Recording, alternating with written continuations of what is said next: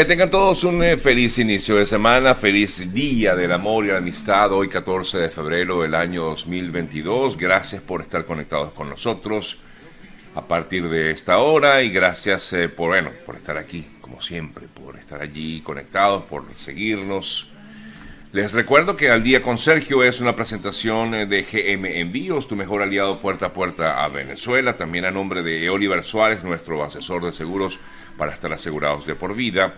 María Trina Burgos, especialista en casos migratorios aquí en Estados Unidos, arroba María Trina Burgos. Y a nombre también de la Escuela Latinoamericana de Altos Estudios Empresariales, arroba SLAE. Fórmate con SLAE en este 2022 y obtén una educación de clase mundial. Comenzamos una nueva semana, una nueva semana, hoy Día del Amor.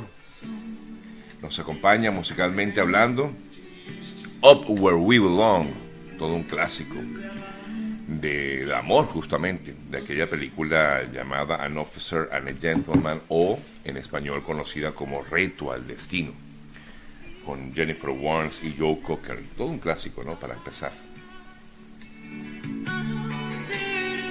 Bueno, aprovechen hoy de declararle ese amor a esa persona amada y darle un día especial. A todos les deseo eso. Bueno, amigas, amigos, vamos de inmediato con lo que ha sido noticia y por supuesto, bueno, debo comenzar con eh, esta situación que se sigue viviendo en Ucrania y que pudiera eh, llegar a una escala mayor. Hay una gran tensión en el mundo con respecto a este tema.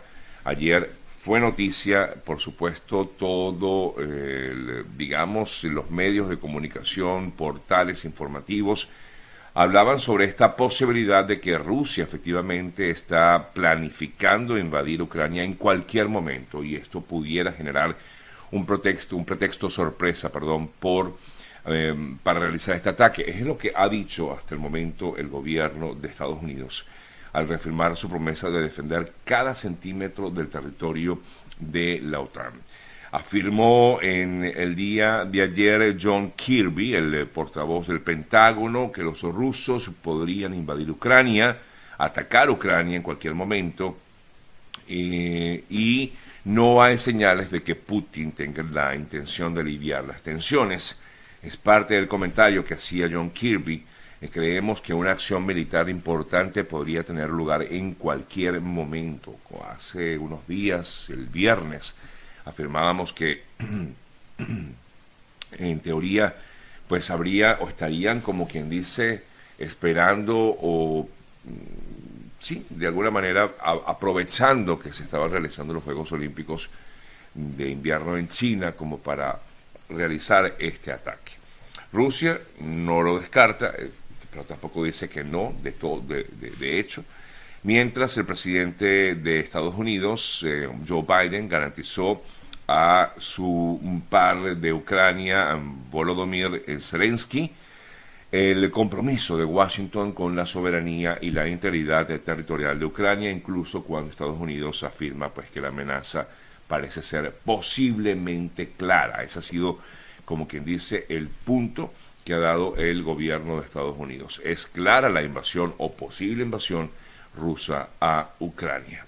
En tanto, para el día de hoy, el presidente de Ucrania invitó, en teoría, para que fuera a partir de hoy o en esta semana, a Kiev, al presidente Biden, como una señal poderosa que contribuiría a la desescalada de la crisis ucrania por la amenaza de un ataque ruso.